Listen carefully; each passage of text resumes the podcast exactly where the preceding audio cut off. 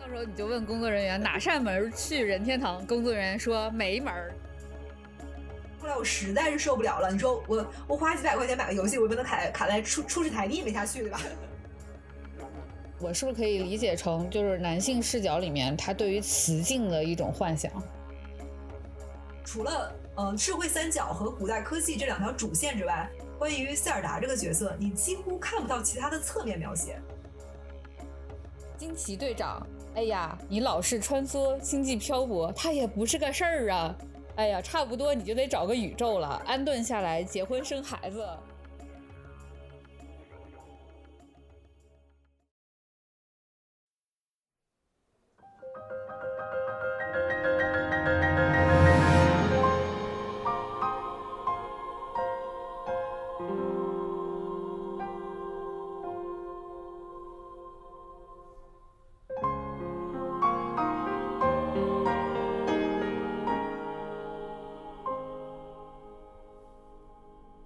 大家好，我是活力满满的豪鲁。大家好，我是手残菜鸡猫子。欢迎大家收听首期女性视角的游戏播客《电子高潮》。欢迎收听第一期节目的题材，我们可以说是精挑细选了。对我们本来打算做《王国之泪》的测评，对，第一期播客嘛，就至少得蹭点热度。后来我俩一合计，感觉《王国之泪》发售之后，我俩至少会有一个人成为失踪人口，有可能两个人一起消失，然后这个节目就 一期，然后就断更了。对，两百个小时以后见了就。对，所以我们决定还是先用《旷野之息》去蹭个热度啊。哎，不要张口闭口蹭热度啊！我们录这期节目的目的是很纯洁的，纯洁吗？纯洁啊！嗯我们是为了在《王国之泪》发售前夕，对吧？从女玩家的角度，还有就是从游戏开发者的角度来谈谈我们玩《旷野之息》的感想，还有一个就是它在叙事方面受限于男权视角的不足之处。嗯，但是第一期节目要蹭热度，不是你说的吗？嘿嘿，嘿嘿，还是嘿嘿。呃，首先我先在这里提醒一下，我们下面聊的内容可能会包含一些微剧透。但塞尔达这个系列本身它就是讲救公主的故事，然后这一做的话也不像《石之笛》之类的包含那种比较核心的线索，所以我觉得还好，大家可以酌情收听。对，其实现在这个时间节点的话，嗯，再去聊《旷野之息》这部作品还是挺难的。对，《旷野之息》作为一部公认的划时代的作品，它的各个方面，包括呃开放世界的设计啊，呃元素技能组合的玩法呀，还有一些文化考据啊等等，其实都已经有人做过很深入的剖析了。而且这还是一部二零一七年发售的作品了。对，哇，都六年多了。对。嗯但即使过了这么多年，你再去玩这款游戏，你还是完全不会觉得它过时。你何止是不过时呢？你就说它依然是业内开放世界产品的天花板，都是可以的。我抬头看了一眼这期播客的标题，嗯，其实在我看来，你要给它扣两分真的是很难的。这个游戏你给十分很容易啊，就要扣分的话就要好好分析了，就挺考验的，主要靠你。我这边主打收着点夸，我要谢谢你。嗯。不可否认，就是《旷野之息》确实是一部划时代的作品，而且它立项很早，大概是在二零一三年吧。我二零一三年，二零一三年的时候你在干嘛呢？我还在上大学呢呀，就是那时候沉迷于各种国产 MMO。嗯、对对对，那个时候其实 MMO 非常火嘛，就包括也是手游的一个黄金时期，算是。但那个时候很多市面上的国产游戏机制它很单一。嗯、MMO 的话就是战法木、打怪升级嘛，对吧？那个时候我们这种玩家对游戏的想象也挺有限的，能有个那种 QTE 的玩法就已经是业内先锋了。但是那个时候任天堂已经在开发《旷野之息》了，相当于我们才会走呢。然后人家已经上大学了，是吧？然后我记得就是差不多一一年或者一二年的时候，然后我买了一台 NDS。就是整个游戏过程就可以称之为豪鲁的世界观重塑之旅啊！就我才玩了几年任天堂，我刚学会什么叫好玩吧？那人家二零一七年，人家大学毕业了，任天堂。对。那木子，你对《旷野之息》这款游戏第一印象是什么呢？就二零一七年的时候，你应该嗯已经工作了。嗯，对，一七年的话，我应该已经在做游戏了。嗯，现在大家都说呃《旷野之息》牛逼哈，但怎么形容它当时带给我的震撼呢？我当时第一反应就是，呃，这玩意儿咋做的呀？哦，二零一七年，哎，那个时候很多游戏公司都还呃一窝蜂的在做卡牌手游，你知道，相当于你在呃地球上走的好好的，然后突然一艘宇宙飞船把你带到了外星，然后你发现，哎，那个外星球它不是圆的，而是个二十六面体，然后上面的生物都是硅基的，就是降维打击所谓的，对你无法理解当时就是这个游戏是怎么运转起来的。那个时候，很多国产游戏的开发模式，呃，都是找个比较成熟的游戏机制，然后来做拆解，再换个包装嘛，对吧？嗯，你就会不由自主的去想，哎，如果我我想就是拆解这个游戏，我怎么反拆呢？就是反拆，你先需要先理解，但我真不理解，就无从下手，我感觉。首先啊，我跟猫子老师的第一反应是一样的。我第一次看到这个游戏，我就咋做的呀？这个游戏，我下辈子要是有希望能参与这样游戏的制作，我下辈子都值了。嗯，重启人生是吧？然后下 结果下辈子也没进任天堂。对，然后你就到时候你就问工作人员哪扇门去任天堂，工作人员说没门儿这样。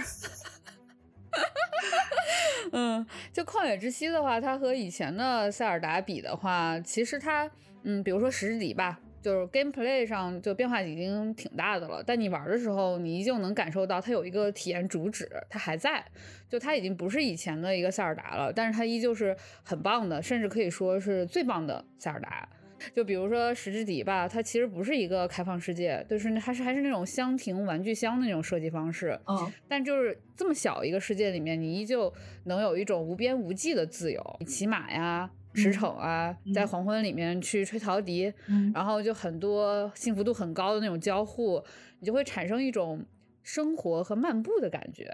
嗯，就这种感觉的话，《旷野之息》其实我觉得它就是在技术跟上了之后呢，把很多以前只能用氛围或者说感受让玩家去脑补的这部分就给实现了，并且就实现的很好。所以我有的时候也会想，哎，这可能就是游戏制作人心里面真正的海拉鲁应该有的样子才是。嗯。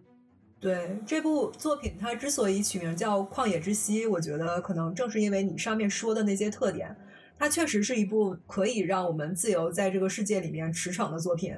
但我认为，在《旷野之息》里面，任天堂可能给我们带来的不只是自由。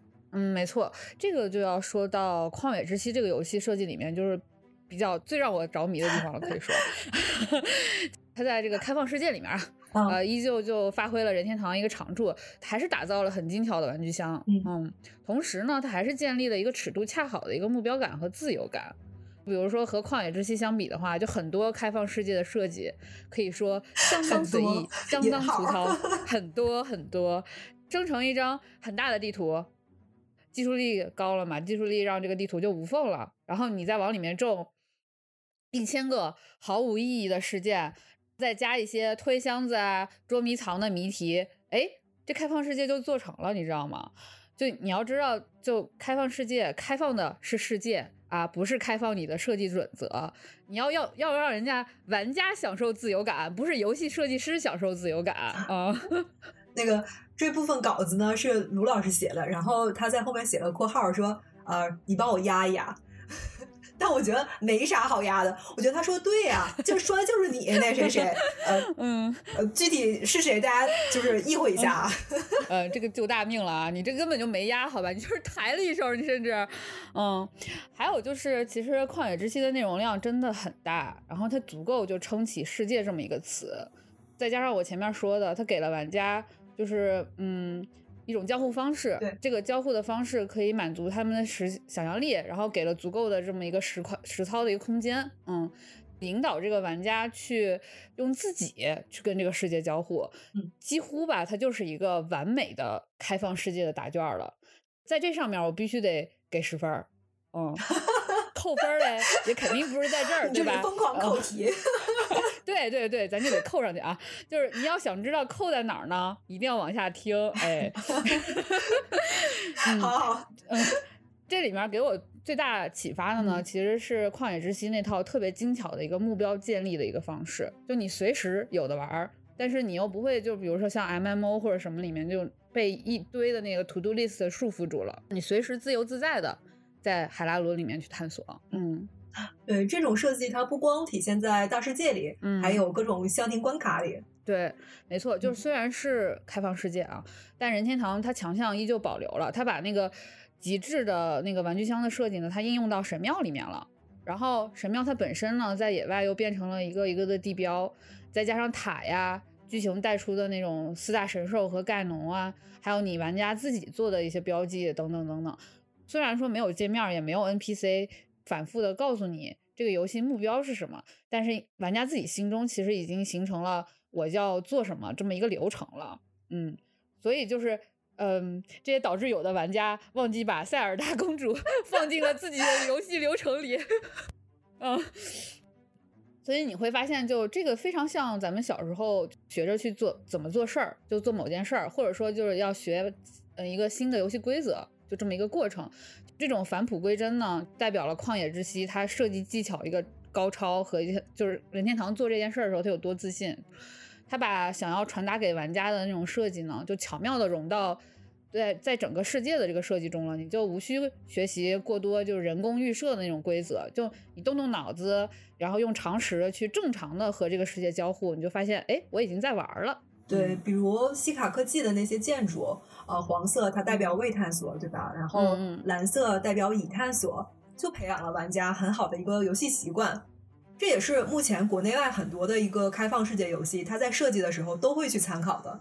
嗯，也就是利用呃标志性的建筑物的颜色去引导玩家的一个目标。对对，就还有它里面会利用高低差，就地形的高低差这种，就任何人其实都有认知的这种元素去进行一个目标建立。就比如说高塔呢，它往往是每个区域最高的那个东西，它很引人注目嘛，你很难错过它。嗯，按照就是无高科技时代的那种野外旅行的一个准则，你出去了，你就要观观天象啊，然后登高望远，嗯，确认方向，前进目标，这样这样的。嗯，对所以，从第一座塔开始，你就要学会这套流程了。这就是旷野之息它在这个目标建立上比较牛的一个地方，它不是直接给你一个目标，而是它教你怎么给自己建立一个目标。就你比如你玩腻了那种零碎小玩意儿啊，或者说神庙，当然就是一般是玩不腻的，就是你可能是玩不过去了啊。就是嗯，那你这时候该干嘛呢？你就找一个没去过的塔，它塔和塔之间的距离还是精心设计过的呢，就不会让你去迷失啊，嗯，找不到啊，或者说也不会说满地高塔。就你只要找到你想去的那座塔以后呢，你就过去开始爬高，爬到顶端，拿出望远镜，然后就找一找，找神庙，观测地形啊，给自己建立一个下一个目标。嗯对，其实这个塔和塔之间这种呃距离，其实呃你想设计的话也是嗯非常难的。我之前呃看过任天堂发布的那个《旷野之息》的创作纪录片儿，然后任天堂的总部他们在京都嘛，他们制作组是把整个海拉鲁大陆对标京都来制作的。制作人员会跑遍整个京都的一个就是呃区域，去用嗯自己的脚去亲自丈量整个都市里面的那些呃地标建筑物的距离，然后把这个城市的设计运用运用到游戏的设计里，才能形成就是你刚才说的那种，既不会让你迷失，也不会让嗯你觉得西卡塔过于密集的感受。对，这点真的很厉害。而且到这儿，它那个设计还没有结束，以此为基础，它在每一个设计元素元素上面都会加上交互和谜题的设计，有无限的可能性。就比如说，我们还是以爬高塔这件事儿举例，嗯就一开始的时候，你只需要就爬上那座塔就好了，对不对？嗯很耗时，但是可能没有什么风险。到后面的时候，你就会在这件事上遇到各种各样的阻碍了。就比如说，你长得不太规则的一个塔，你得来回转哎，塔，对，然后就特别高的一个塔，你可能需嗯要更多的气力值。然后那个塔是倒着的，那塔在水里面儿，你先过去，对，嗯，被那个塔被侵蚀了，然后你一碰就掉血这样子。对，这些塔给我留下非常深刻的印象。嗯嗯，玩法呢，它就有细节，就根据这种设计的核心，它就慢慢就生长起来了。可以说这是一个非常自然而然又美丽的设计了。尤其是塞尔达，它把这种玩法和情绪结合特别好。我记得就是我第一座塔的时候，真的特别震撼。那个塔升起来的时候，音乐瞬间一响，然后你就嗯让你头皮发麻，头发都要竖起来了。控制林克爬上去嘛，天地特别开阔，你觉得哇，我能在这边在海拉鲁玩一辈子呢。嗯、其实你说这个正正是我就是让我曾经一度玩不下去的地方，我怎么玩不下去了？我嗯，老死。那你死的话，你可以吃苹果嘛？嗯，就是你刚才说那个初始塔嘛，然后我上去之后我下不来了呀。嗯，确实好多人都卡在这儿了。对，嗯，我大概死了呃十几次吧，然后然后我才发现它下面有那个台阶，然后能跳下来。关键是，嗯，关键是这游戏完全没有提示，太自由了，真的是。我觉得任天堂其实它是在逼着你去思考。第二个卡我的地方是那个我要去雪山上找老头儿拿滑翔翼。呃，一开始不就三颗心嘛，然后雪山上如果你爬上去的话，它因为温度比较低，它是会掉雪的，所以我一爬雪山就死，一爬就死。后来我实在是受不了了，你说我我花几百块钱买个游戏，我不能卡卡在初初始台地没下去对吧？我就只能去看攻略。我发现它上攻略上面说它可以拿那个防寒服，那你把防寒服穿上不就好了？关键是拿防寒服需要做一个那个料理，我记得是那个海海陆什么火辣煎烤啥的，然后料理里面有嗯对，料理里面有一样是那个需要你拿到拿到瘦肉才行。对，那瘦肉怎么着那拿呗。我追不上那个野猪，那你拿箭射它两下，我射了呀，射不中。你也知道，就是一开始资源本来就少嘛，我就五根箭吧，全射完了，呃，野猪跑了，比我跑还快。后来呢？后来我实在没办法了，我就去那个呃初世神庙附近，我批发了好多苹果回来，一边吃苹果一边上山，只能这样。就这时候想起苹果了哈。对。然后那个上山的路真的好长好长，我一路上就一直开包吃那个苹果。哎，我看我掉掉了点血哈，然后开个包吃个苹果，开个包吃个苹果。哎，那 那苹果吃的，啊，我估计我要是林克，我可能这辈子都不想吃苹果了。嗯，那这点其实旷野之息做的挺好的，因为你拿不到防寒服嘛，对吧？那你可以吃苹果呀。嗯，就一个问题，它有很多的那个解决方式，它不像线性游戏，可能大家通关的游戏流程都差不多。但是旷野之息可能每个玩家你玩那个游戏的体验和流程都不一样。其实我一开始看到野猪的时候，我肯定也是不舍得用剑或者不舍得用武器的，那武器会坏嘛。所以就是我想当时想的就是直接拿炸弹炸，嗯，而且我当时想，哎，炸弹炸了是不是直接变烤肉了？就会有这种幻想。所以这这个才能说明这个游戏它的自由度很高嘛，它给你设置了其实很多阻碍，但是也有很多解决办法。你想象一下，尽情想象就好。嗯，确实，而且我觉得对于我来说啊，最好最友好的一点是，你打 BOSS 的时候，你可以暂停吃药，它不像魂啥的那种动作游戏，对吧？你喝一口药的功夫，BOSS 能打你三管血。你玩游戏的时候有啥卡点吗？就是我觉得这游戏我这种菜鸡被卡太正常了。你 菜鸡，你你在我心中一直是英明神武的存在。行，那我也先从 苹果讲起好了，希望大家多听苹果段子，平平安安，平平安安。嗯，其实我就是玩了特别多。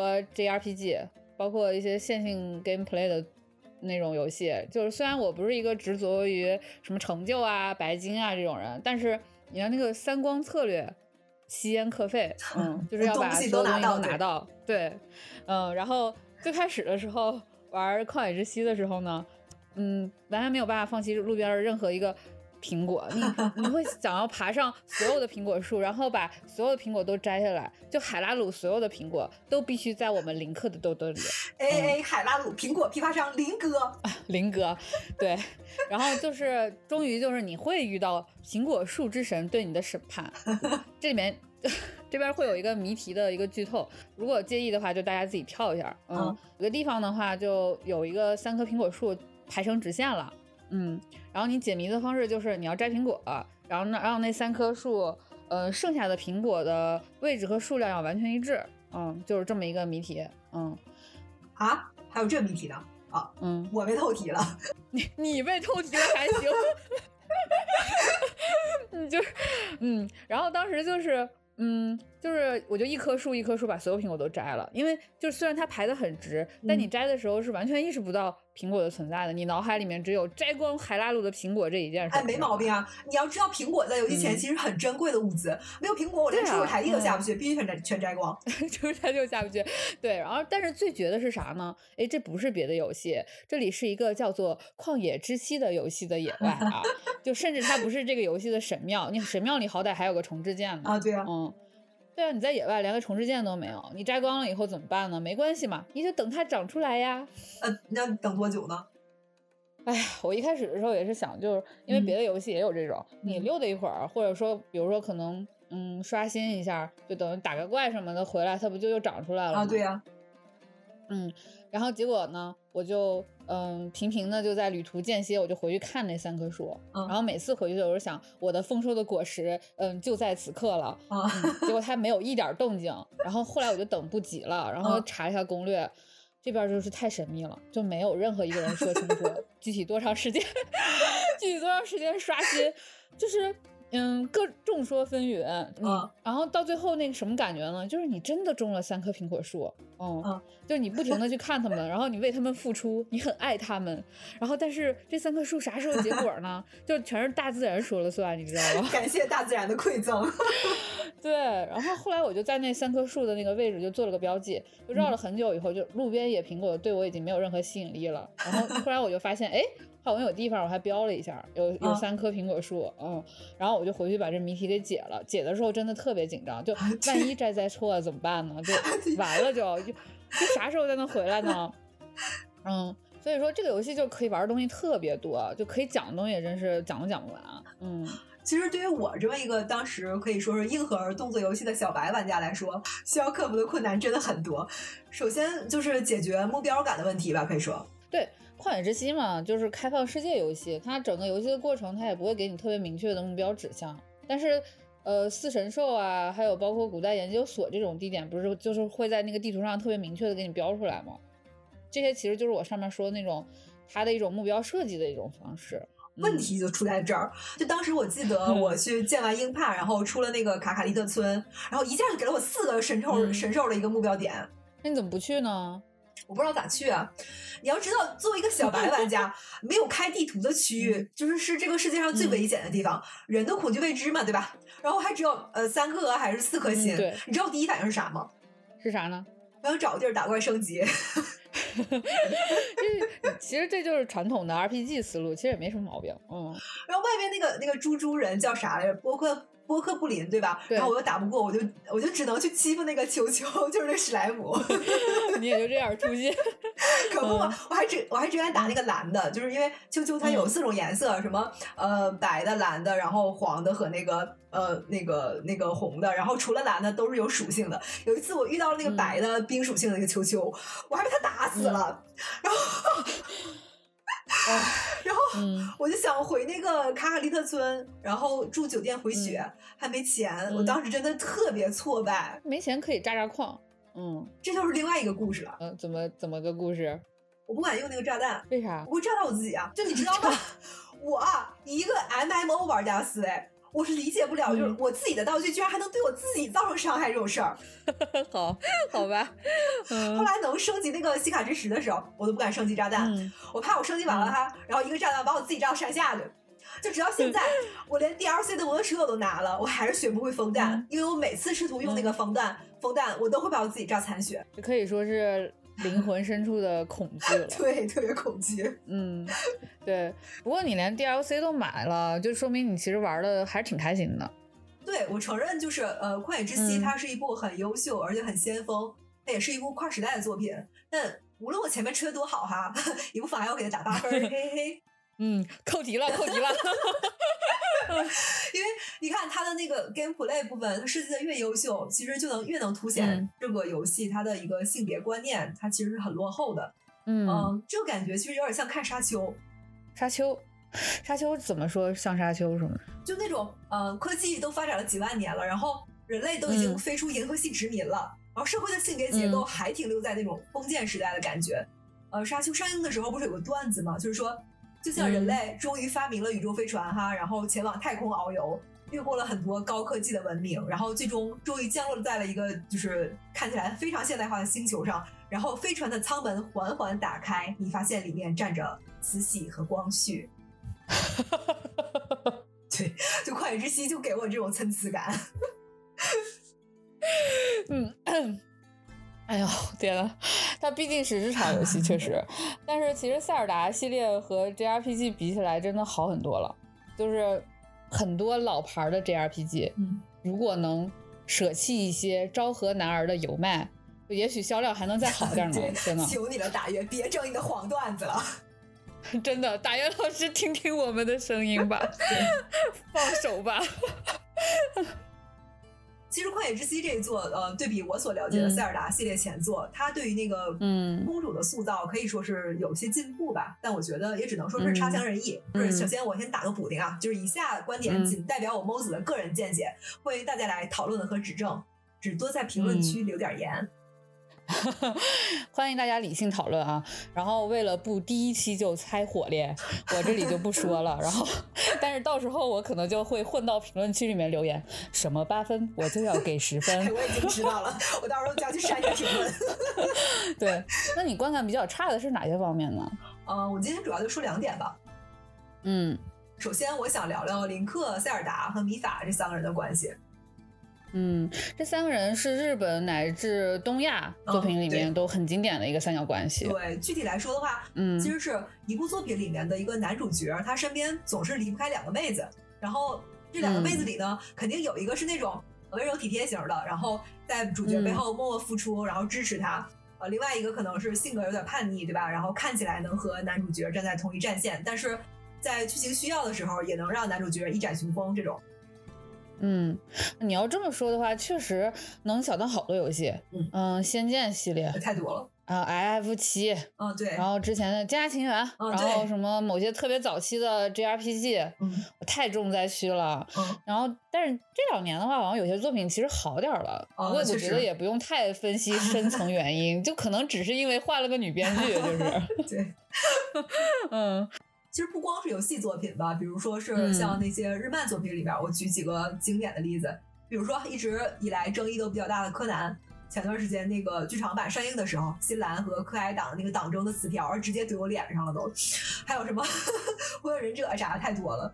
嗯嗯，就当时青山刚昌被挂热搜好长时间嘛嗯，，对，就是其实我一般是比较少关注这方面的，但是据我所知的话，旷野之息的玩家群体里面都有党争现象。我觉得党争吧，其实在我上面说的那种就是角色关系的设置里面，其实没有办法避免，你不能怪玩家或者说是去怪观众。当然，你也可以说就是嗯作者故意用这个来炒热度哈，但我觉得任天堂应该不至于。如果我们抛开嗯就是现象来看本质的话，我觉得这种角色关系的设置本质它是一种嗯服务于男人的一个性幻想吧，可以说嗯，那木子老师展开讲讲。这两种就是所谓的女性形象，我觉得很像是男性在潜意识里面对于妻子和情人嗯这两种关系的投射。创作者他们没有把他们当成两个独立的人来刻画，而是作为男主角的一个情感依托吧，我可以说是。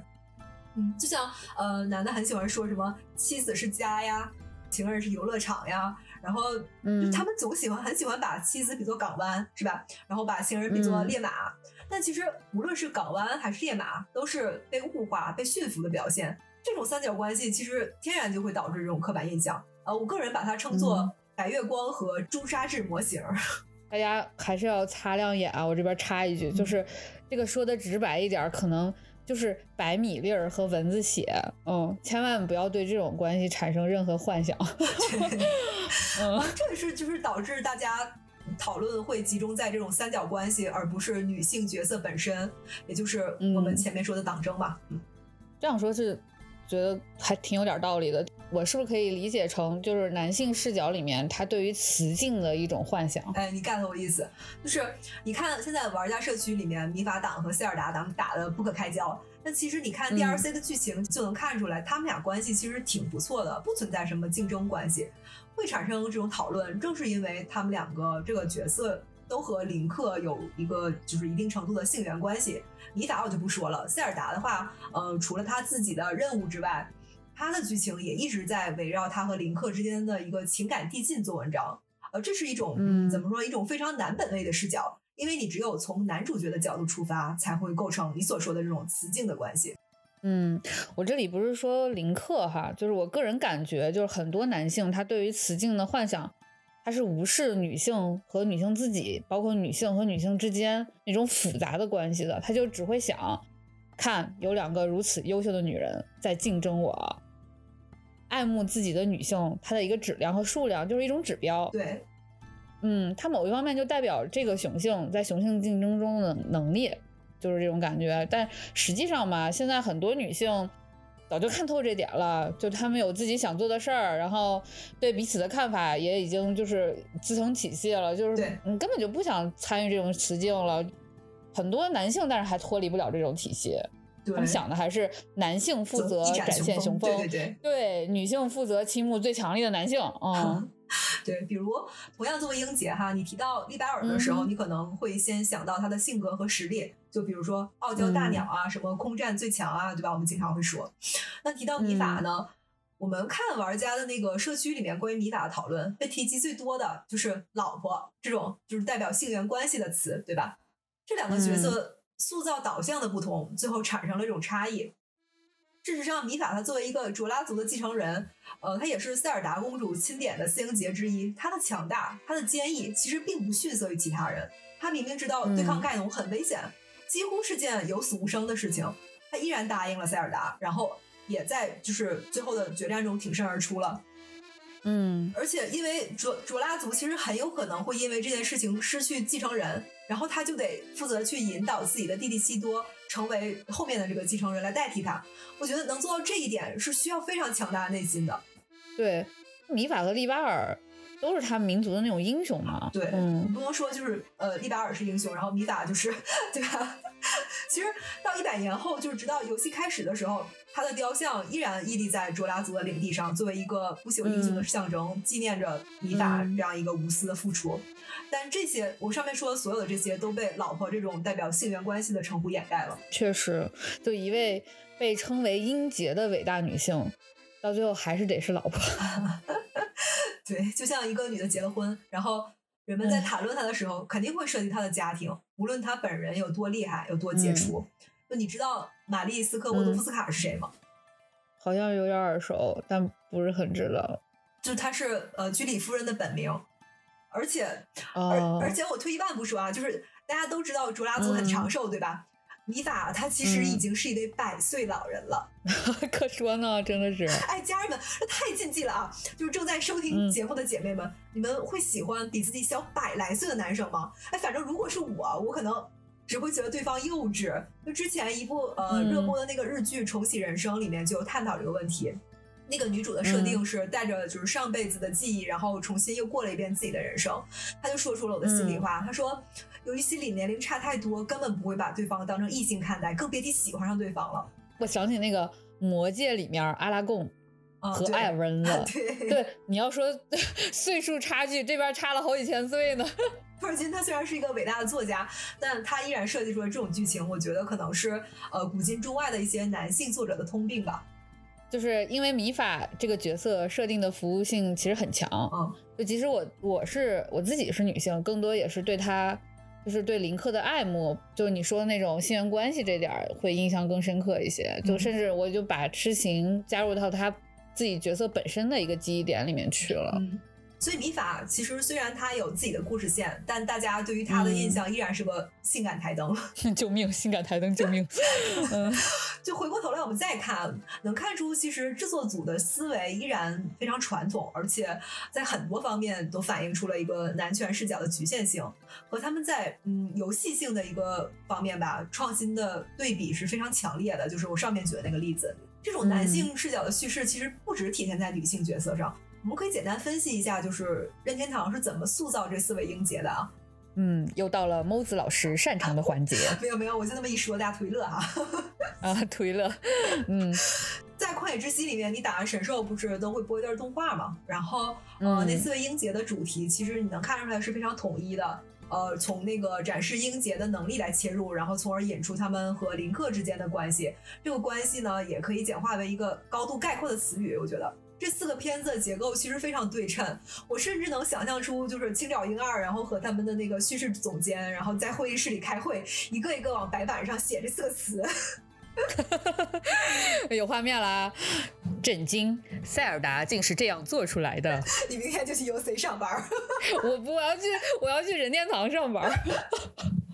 嗯，我不知道任天堂的工作流程是啥样的哈，但我们工业流水线是这样的。我觉得在旷野之息的研发过程里面，也很有可能有类似的流程，用来确定主要角色的刻画和他们的情感主题。这其实是呃商业游戏设计的一个必要环节。你从呃通关神兽的迷宫之后的那个播片来看，斯英杰和林克之间的情感主题其实还是挺明显的。利巴尔的话应该是对手，然后呃达尔克尔是兄弟，米法是爱慕。然后沃尔波扎是守护，这个都能从就是他们那个片中的台词体现出来。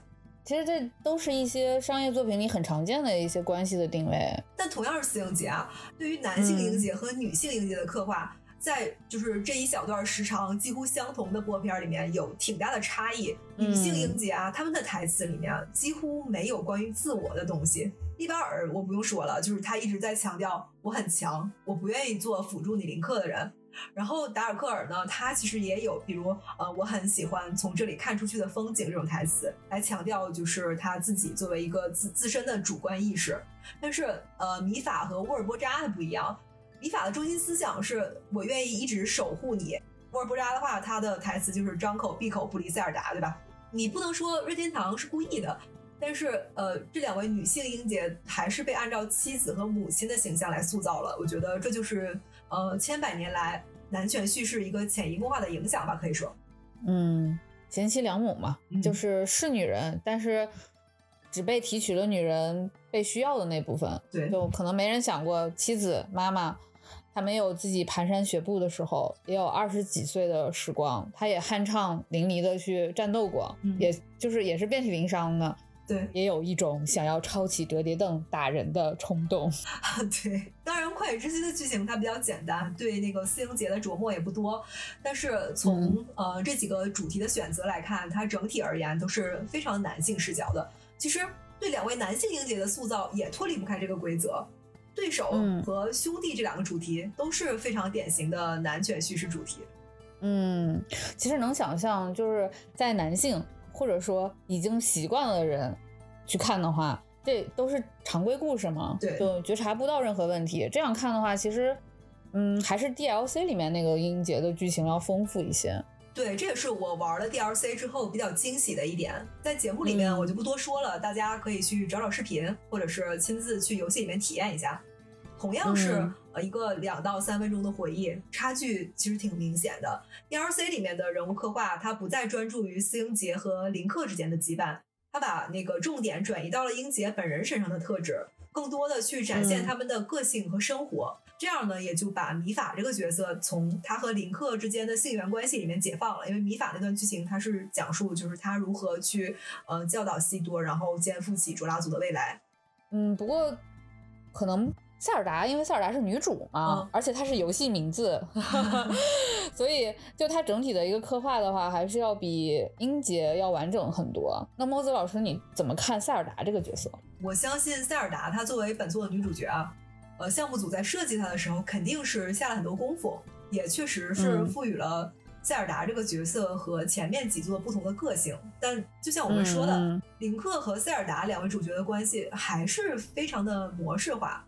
就是类似于公主和骑士之间那种关系，差不多。确切的说，塞尔达它更像是一个符号，或者我这么说吧，除了呃智慧三角和古代科技这两条主线之外，关于塞尔达这个角色，你几乎看不到其他的侧面描写。就连林克这个哑巴，大家都能从就是一些很细节的地方，比如那几个特殊的动作表现，总结出他的一些特点，是吧？比如说他肠胃好，他啥都敢吃，连那个 达尔克尔给他那个烤里脊盐都敢吃。然后还有就是 他最喜欢吃甜食，然后因为他吃蛋糕的时候会有一个特殊的流口水的表情嘛，啊，挺可爱的还。还有就是他从小就就有一个追随他父亲的志向，然后通过一些勤学苦练，最后成了一名优秀的剑士。嗯，再有就是呃，有有那个西卡族的小女孩很喜欢他之类的。对，确实有很多点会让人记忆特别深刻，要不然也不会有那么多的本子。对。但是你想想，塞尔达其实他很少有这种描写，除了他对海拉鲁这个国家的责任之外，我们来抛开他公主的这个身份来看，她作为一个就是刚满十七岁的小女生，她总该有喜欢的东西，对吧？然后，嗯她讨厌什么？她害怕什么？她的童年，然后又是怎么度过的呢？就除了他父亲，也就是海拉鲁的国王，然后还有林克之外，他和其他人怎么相处？海拉鲁宫廷肯定有宫女，对吧？然后和一些大臣之类的。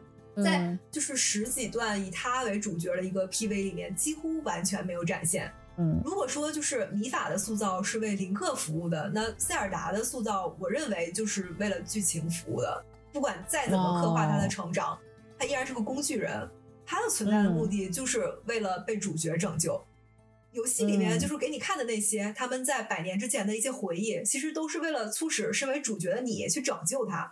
我认为嗯这个是除了他和林克之间那些情感之外，塞尔达这个角色成长经历一片空白的根本原因。嗯，我之前其实是觉得，嗯，《旷野之息》这个游戏的重点呢，它显然肯定还是在游戏性的一个升级，包括它那个很有特色的那个画面风格的打造上面。对，有故事呢，在这个游戏里面可能没有那么重要、嗯啊，所以有些角色他过于脸谱啊，或者过于刻板也无所谓，咱们是来玩儿的嘛。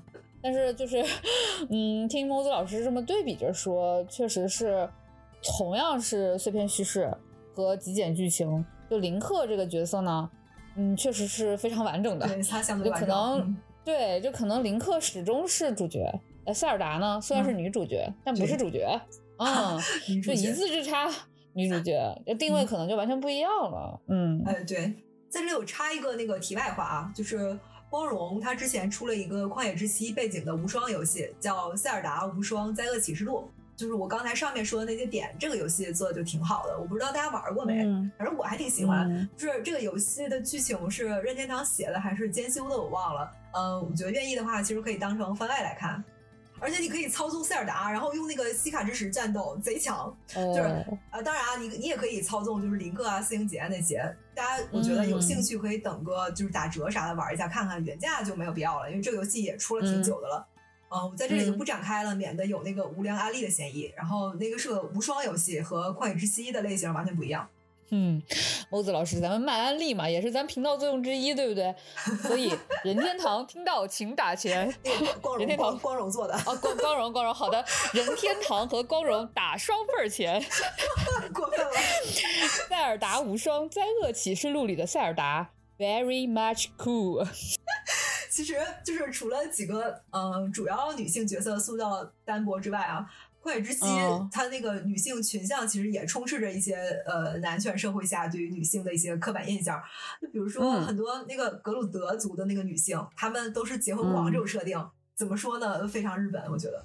嗯，非常日本，就只要对东亚女性的现状有所了解，其实这个词一说出来，大家肯定立马就会浮现一些感受，就是非常日本这个词。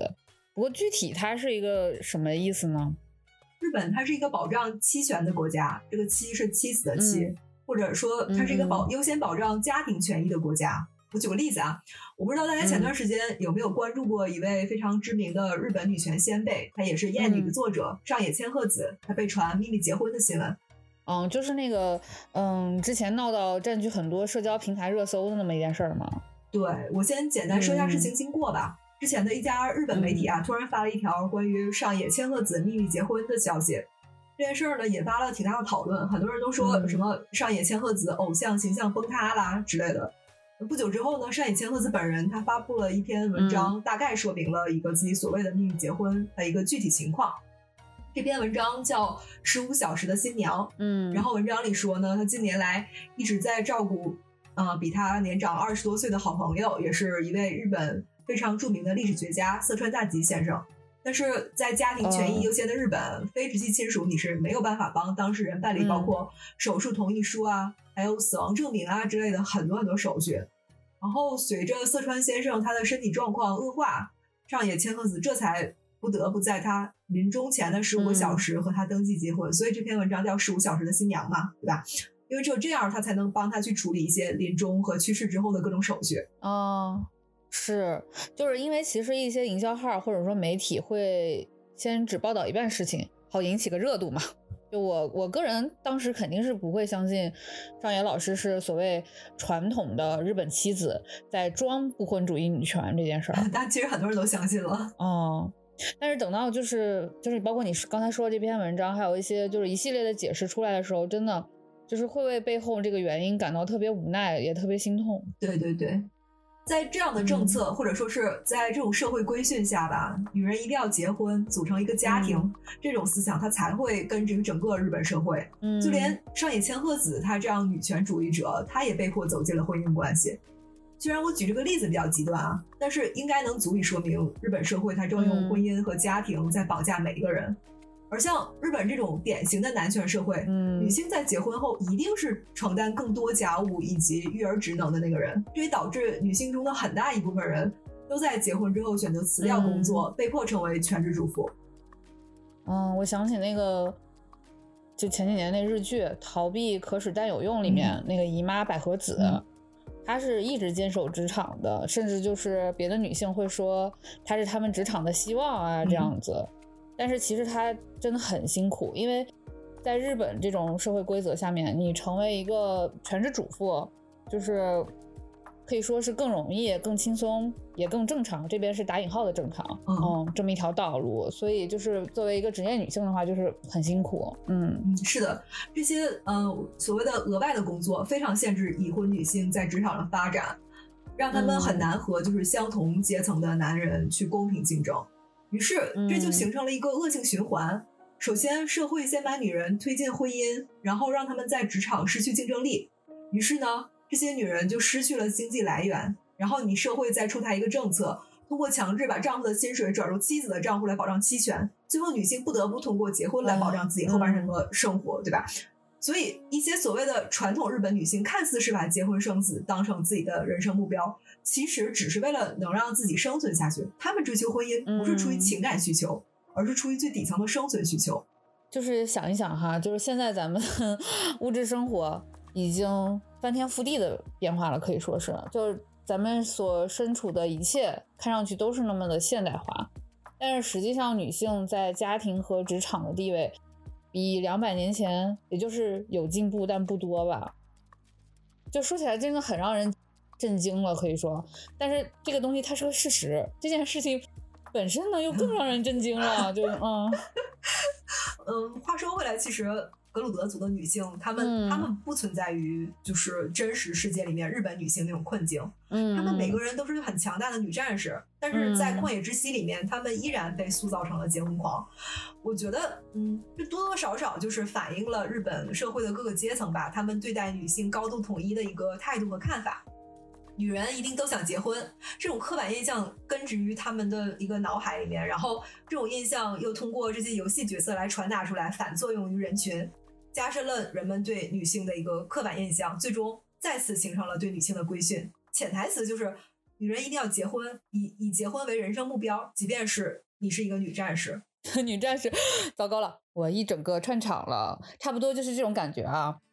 嗯惊奇队长，哎呀，你老是穿梭星际漂泊，它也不是个事儿啊。哎呀，差不多你就得找个宇宙了，安顿下来，结婚生孩子。哎，神奇女侠，你飞檐走壁赶至海边，你要挥舞真言套索，钻木取火，给你老公做饭啊，就差不多是这样吧。嗯，我有画面了。你刚才你刚才说那个神奇女侠对吧？就、嗯我们可以看看就是真实的母系部落是什么样子的。我觉得嗯我们这个国家的人应该很容易就能找到参考，就是摩梭族，就可能哦这个民族的名字你比较陌生。好像就是走婚那个民族，是不是？哎，对对对，嗯就是这是一个真实的一个母系社会的案例，我觉得是很有说服力的。就是从摩梭族的一个走婚制度来看，母系部落的女性她其实不需要结婚，或者说她不需要用就是和某一个男性来缔结某种长期的关系这种这种形式来维持部落的延续。嗯，也就不需要把这种事情看成人生的终极目标。他们和男人结合之后，然后生下的孩子就会交给自己的母亲，或者说交给自己的姐妹抚养。或许他们嗯前一天还在和呃情人海誓山盟，然后第二天就好聚好散了，对吧？嗯就是从这点来看，即即便是任天堂，它对于女性部落的想象依然很单薄，而且也是很匮乏的。嗯，这个走婚，嗯，走婚，我小时候是看纪录片儿看到的，哦就是给我留下挺深的一个印象。当时其实也不懂什么东西，但肯定也没有什么所谓的女性呃思维啊，什么女性主义这样。，就是。我当时就是觉得，有可能是演员，也有可能就是真实的是一群被记录的人，他们嗯还是很开心的。我觉得这就挺好的，嗯，就有的时候其实男性或者说去描画主流图景的那些人，他他并不一定是像你说的那种，就是他想象单薄匮乏，嗯，他可能就是懒于或者说无需去想象，对，因为对于他们来说，他们属于既得利益者嘛。那其嗯他群体不发生，或者发生了，他们也不是很关注。嗯，嗯所以任天堂啊，虽然你是我最喜欢的游戏公司，但你真的需要认知更新了，或者说你该放下傲慢，好吧？就最好多听一下我们的节目，很有帮助的。完了完了，嗯，一期就嘎了。是的，是的，就是其实类似于就是摩梭族这样的部落，在墨西哥它也有一个，就是在那个聚落里面，男人是负责一个纺织生产的工作，然后女人她负责外出经商，然后嗯，把那个生产出来的纺织制品到外面去卖掉。然后由于这个呃女人手里面掌握了这个经济大权啊，所以就形成了类似于摩梭族的那种母系社会的结构。我觉得，嗯所以啊，姐妹们，就搞钱真的非常重要。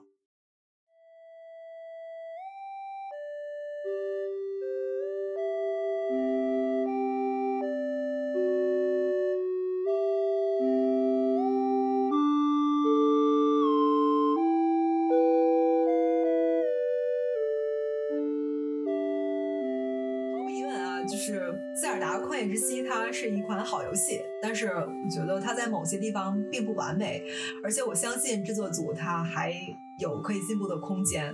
今天我们看似在这里提出了很多批评的声音，其实是希望通过这种方式，让更多的人去意识到很多大家习以为常的东西，其实是被规训的一个刻板印象。哪怕我们抛出的这块砖能引发大家的一点点、一点点跳脱男权视角的一个思考也好，我们最终还是希望这份声音能够传到游戏开发者的耳中，然后让那些以男性为主的一个从业人群能听听，就是我们这些属于女性玩家的心声，最终能够达到聚沙成塔。或许我们在下一座或者是下下座、下下下座里面能看到一些令人欣喜的改变。嗯，是。就其实目前看啊，从《王国之泪》的那个嗯预告上去看的话，它在游戏设计上面又进步了。就基本上来说呢，我下下辈子能做这样的游戏，我下下辈子都值了。就是光机，两辈子我就给干出去了啊。嗯，虽然说前面我们说了很多批评，但是我们依旧很期待《王国之泪》，就可以说是期待到我根本就不想上班，我只想打游戏的程度。你小点声儿。哎 哎呀，哎呀，我我们也是借助那个嗯。塞尔达系列这种好游戏，天然它有一个强大的传播力。我尝试去给出一些女性玩家或者说女性开发者的呃一些看法吧。就希望那些非常棒的游戏呢，除了在游戏性上你打造了一个天花板以外，你也可以在观念上与时俱进。就不说人文关怀了，嗯，就说咱们女性玩家的这个商业价值是不是值得关注关注？是不是？没错。接下来就让我们一起期待《王国之泪》吧。我们两百个小时以后见。好的，大家拜拜，拜拜。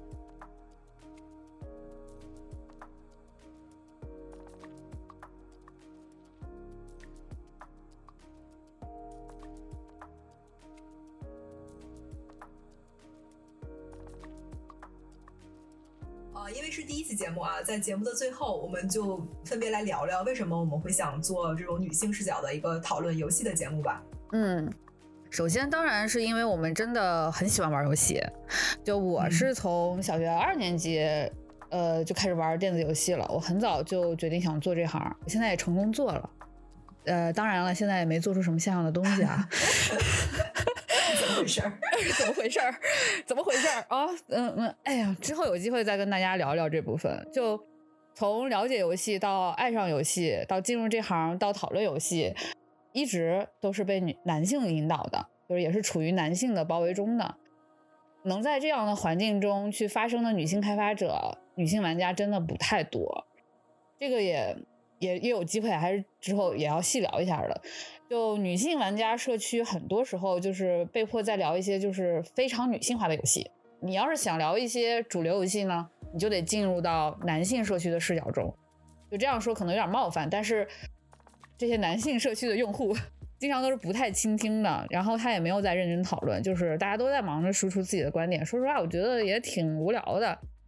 包括有台的一个播客，从大概一五年或者一六年朋友介绍之后，我也听了有七八年了。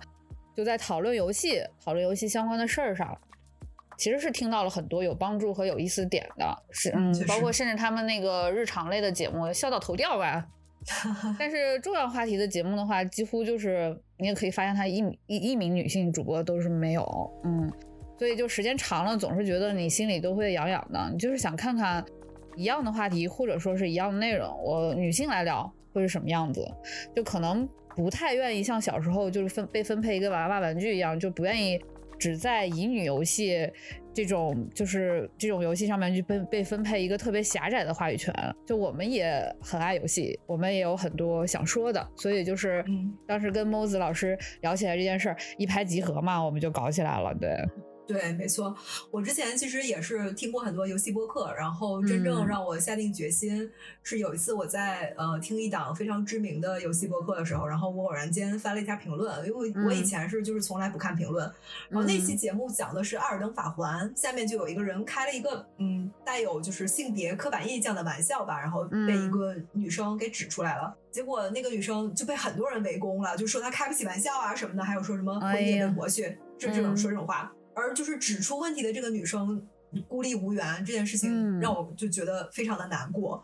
到目前为止的一个主流玩家社区，依然是就是男性声量占据优势，这个我们是不可否认的。我不是说就是这些社区的女玩家少哈，但是女生一般就是很少会在这种以男性为主导的社区里面表明自己的性别，因为。你要是暴露你自己的，你自己是女生，或者哪怕你个人资料上写的是性别女，你可能都会引发一些和游戏无关的讨论。所以我希望能创造这样一个，就是让我们女孩子一起开开心心聊游戏的机会。就无论是我们喜欢的点，还是我们讨厌的点，我们都可以畅所欲言，不不会再有人说滚回你的什么什么去。哦，嗯，对对对，好，那就就是这样了啊。然后好，我们这次是真的要说再见了。嗯，好，我们下期再见。好，再见。再见。